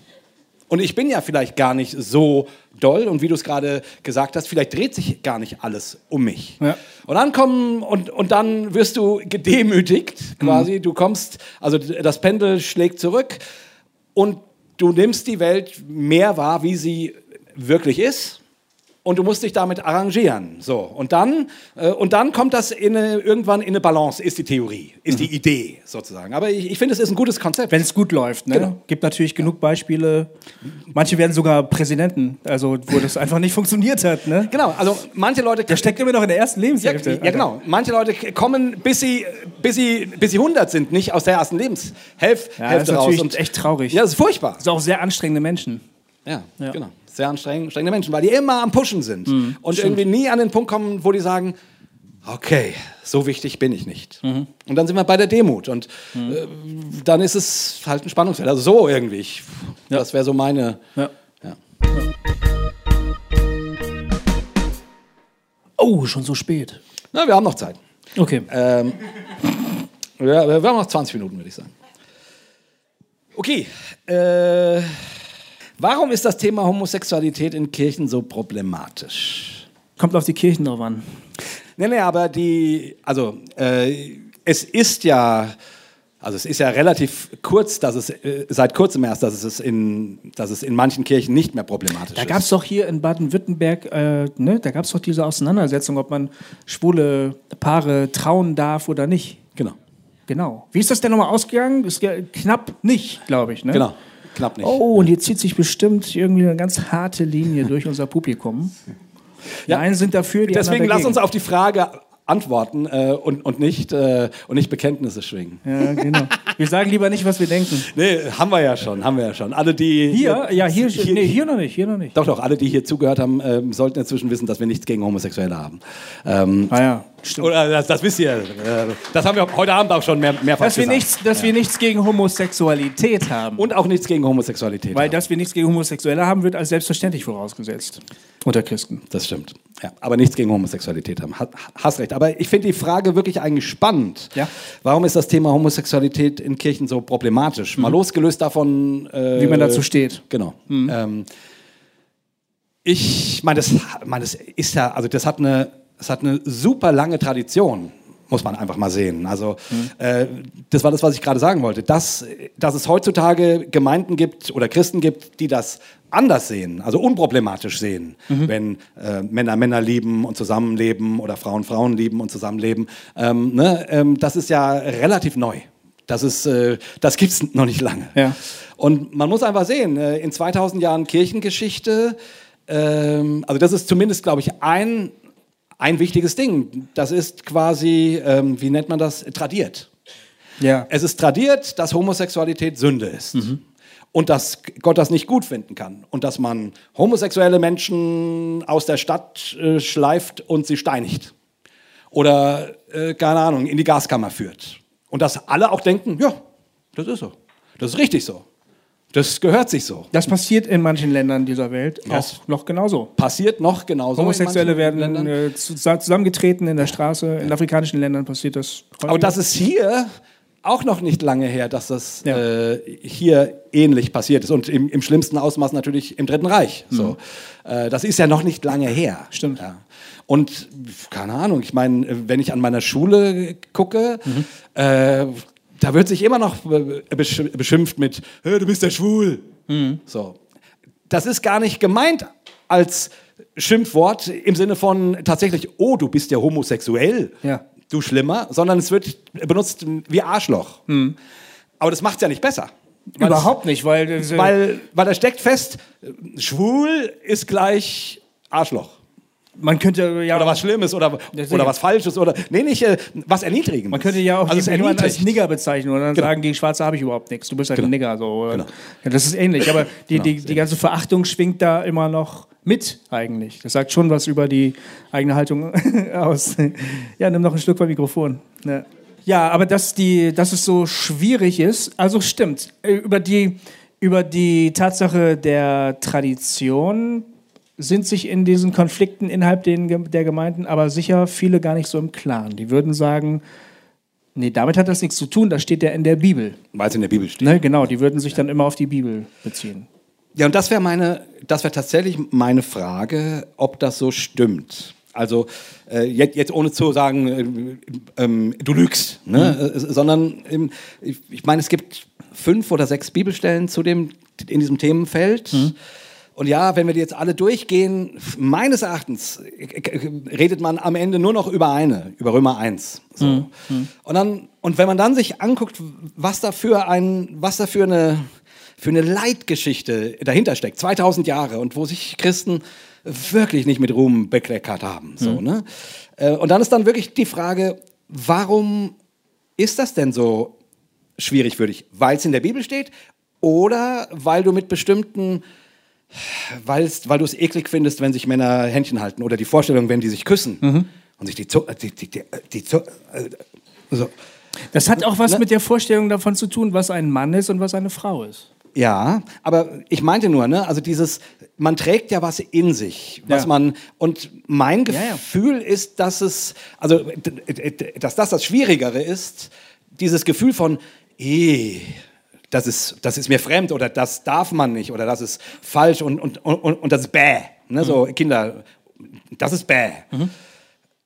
Das wird man viel schwieriger los als die, die fünf Bibelstellen.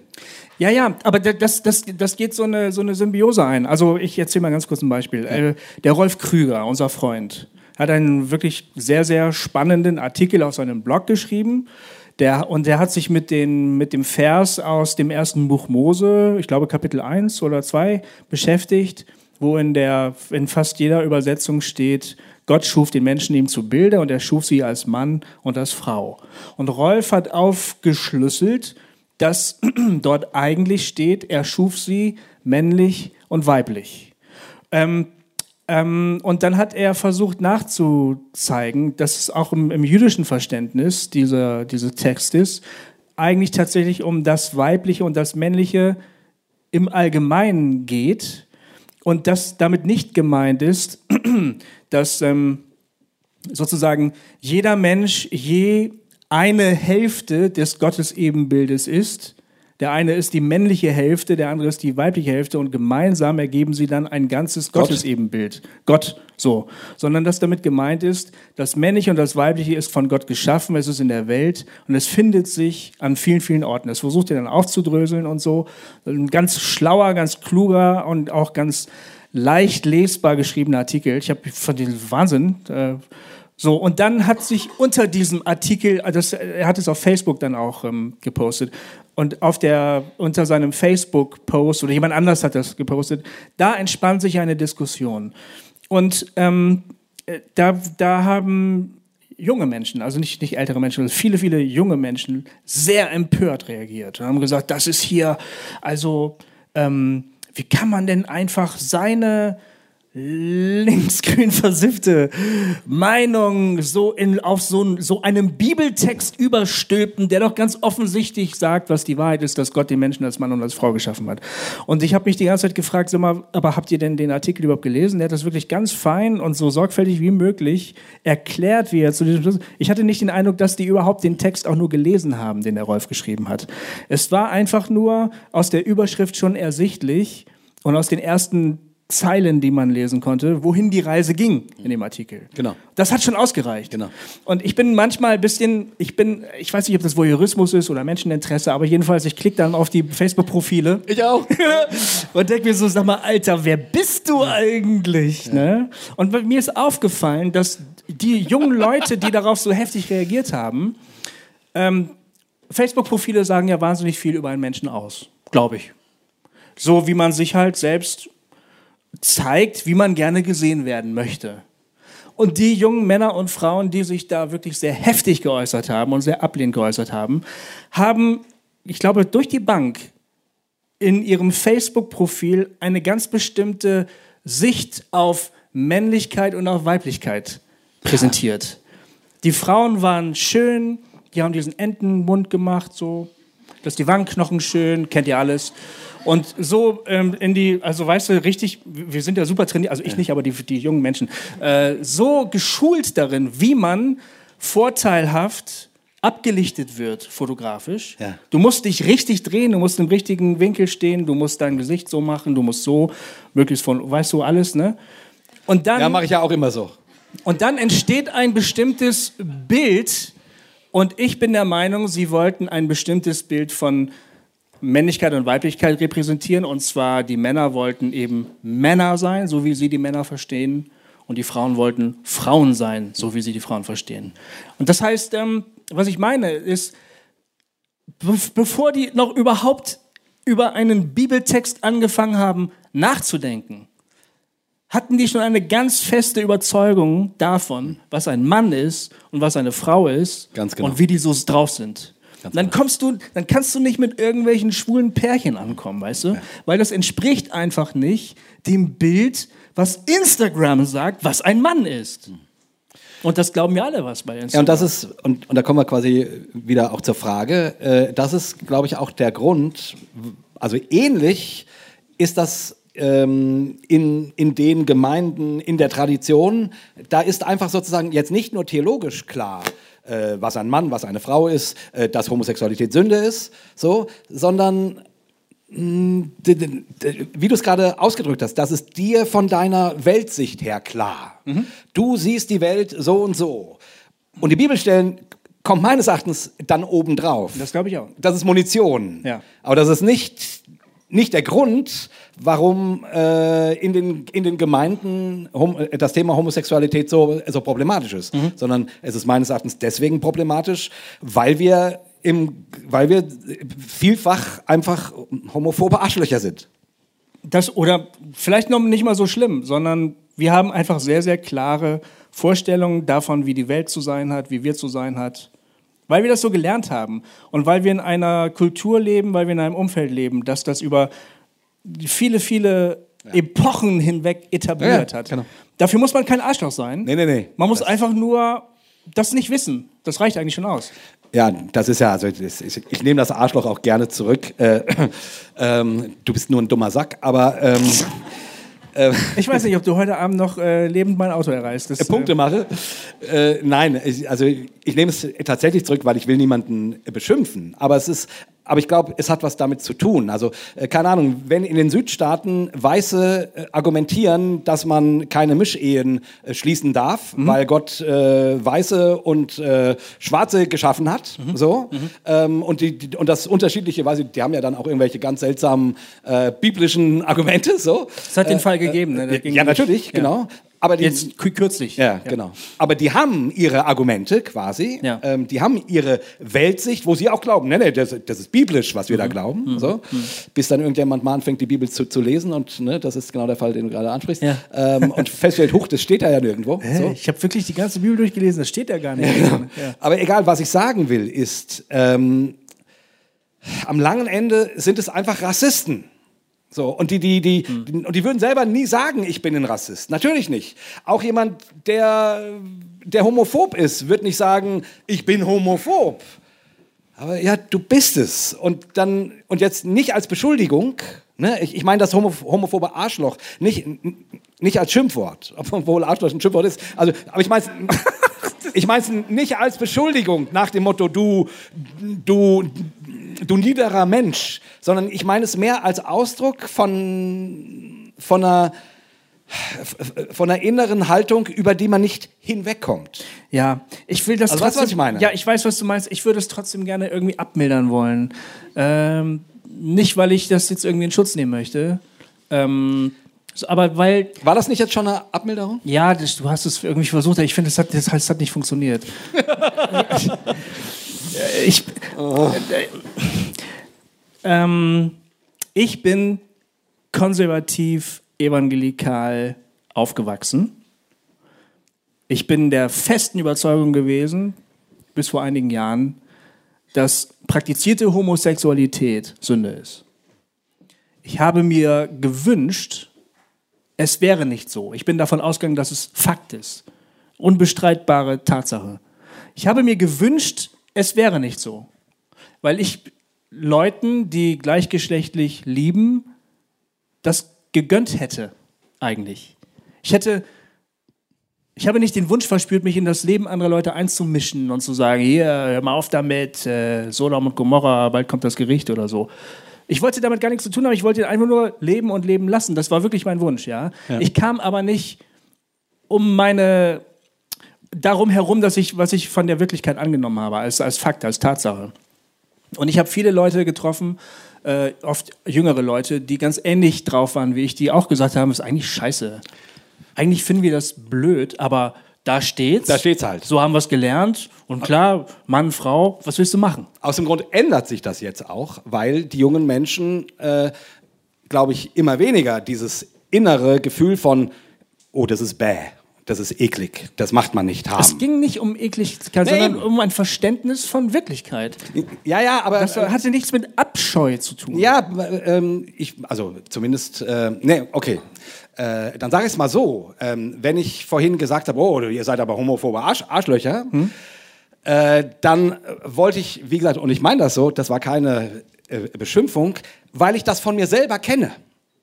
Wenn ich, keine Ahnung, hier zu Zwischenraum äh, Raum komme und, ich, und da sitzen lauter Schwule und, und Lesben, da denke ich erstmal so, okay, ne? Also ich kenne dieses Gefühl von, oh, die sind alle schwul oder so.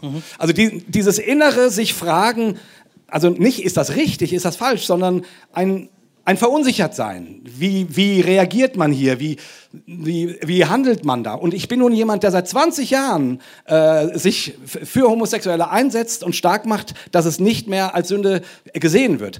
Auch nach einem ähnlichen Prozess wie, von, wie bei dir, sozusagen, dass ich, und trotzdem kenne ich diese Gefühle, diese, äh, oh, hoffentlich fassen die mich nicht an. Also, ne, ich nehme, ich, ich, ich weiß, hier sind Homosexuelle und ich hoffe, ihr äh, nehmt das, ihr versteht das richtig, dass es ich Also, Dass du halt ein homophobes Arschloch Arschloch bist. Genau, genau, genau. Deswegen, äh, deswegen, äh, deswegen war das mir wichtig, das Ja. so zu sagen. Mit diesem, mit diesem Satz ähm, habe ich mich gemeint. Okay. Mhm. Äh, deswegen, äh, das war kein Schimpfwort. Meine Verunsicherung war eine andere. Ich Ja, ja, genau. Ich wollte nur sagen, ich Okay. glaube, es gibt beides. Äh, Und ich, Okay. und ich nehme an, dass die, Okay, ja. dass die jüngere Generation, obwohl wir äh, ähnliches Alter sind, Mhm. das, also eher auf deiner Seite tickt, dass die sagen, ja, ich, ich, ich, ich, will denen gar nichts verbieten. Mhm. Ne? Also die, die haben sich daran gewöhnt. Ja. So, oder das ist anders geworden für die. Mhm. Aber ich glaube, die ältere Generation ähm, ist mein Gefühl, da spielt eher dieses, eher dieses innere Ressentiment eine Rolle. Wäre meine Vermutung. Deswegen glaube ich, gehen wir diesbezüglich auch in eine gute äh, Zukunft, weil die homophoben Arschlöcher sterben aus. Es, es, ich glaube, es kommt darauf an, was, in was für einer persönlichen Beziehung du, du zu Homosexuellen bist. Zum Beispiel, ich habe einen Großvetter, sowas gibt's wirklich. Also das ist so, sowas wie äh, mein, mein Cousin in der irgendwie vorigen oder vorvorigen Generation. Das ist ein älterer Herr. Und der ist homosexuell, der lebt mit seinem äh, Ehemann eben äh, in Berlin. Und es ist halt ein Paar. Und äh, wir finden die alle toll. Das sind zwei ganz fantastische, Ja. tolle Käuze, ne? ältere, witzige Herren. So. Und denen zu begegnen, ist in keiner Weise irgendwie eigentlich komisch, weil wir haben die halt lieb. Also die gehören zu unserer Familie und wir finden die halt toll. Ne? Ja. Das Problem ist dann immer nur, der Konflikt, der entsteht, ist, ich komme halt aus meinem evangelikalen Ghetto und da wird halt immer gesagt, das ist nicht gut, das ist Sünde. Und dann stehst du jemandem gegenüber, den du lieb hast, den du toll findest, dem du alles Gute wünscht und von dem du eben äh, aber überzeugt bist, der äh, macht jetzt irgendwas, was, was bei dir zu Hause gesagt wird, dass das eigentlich überhaupt gar nicht geht. Und da entsteht dann so, eine, so, so ein Unwohlsein. So irgendwie so, ja, was mache ich denn jetzt hier? Äh, muss ich jetzt was sagen? Muss ich jetzt weggucken? Äh, äh, aber eigentlich ist doch alles in Ordnung. Äh, niemand fühlt sich schlecht. Warum auch? Ne? Weißt du? Da kommt, Ja. diesen Konflikt kenne ich halt eher.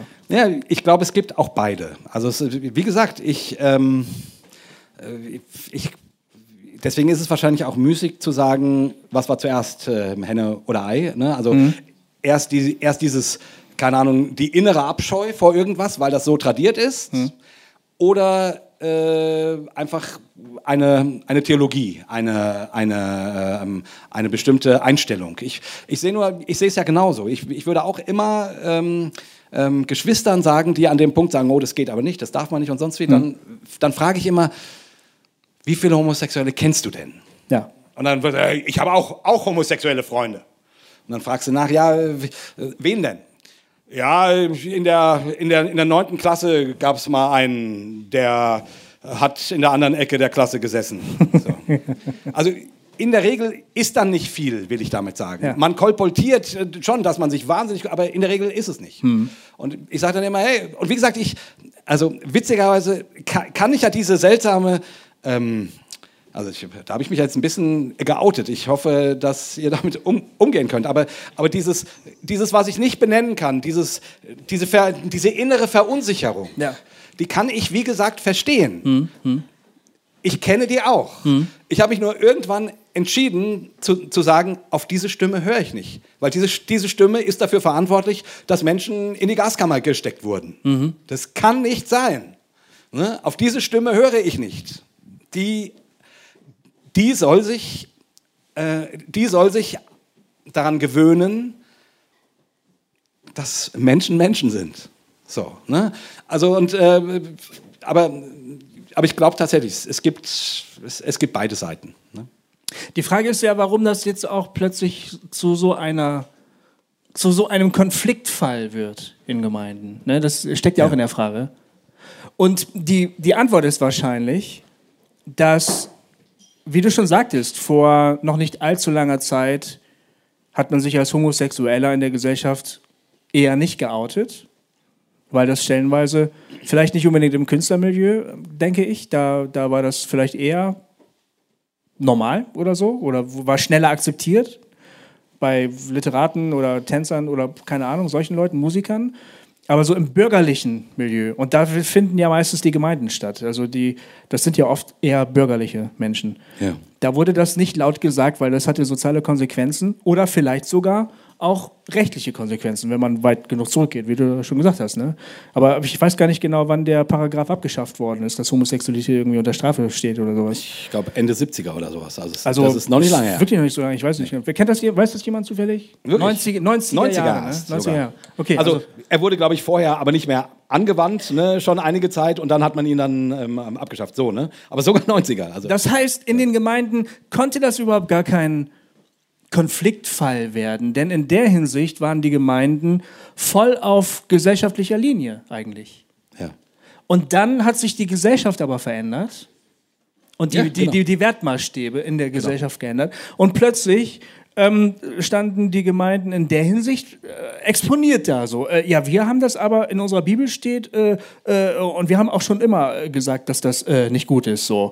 Und da und dann hat das ja auch noch angefangen, dass innerhalb der evangelikalen Szene plötzlich Leute aufgestanden sind und gesagt haben, ehrlich gesagt, dass das mit dem davon geheilt werden funktioniert gar nicht. Ne?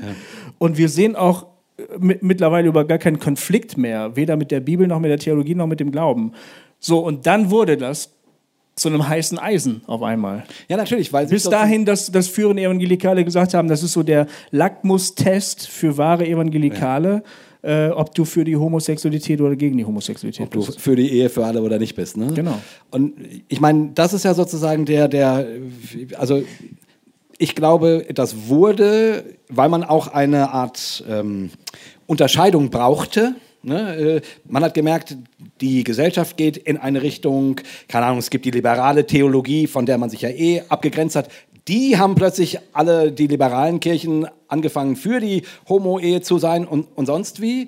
So, und dann irgendwie, wie das ist, der Evangelikale lebt halt gerne aus der Abgrenzung.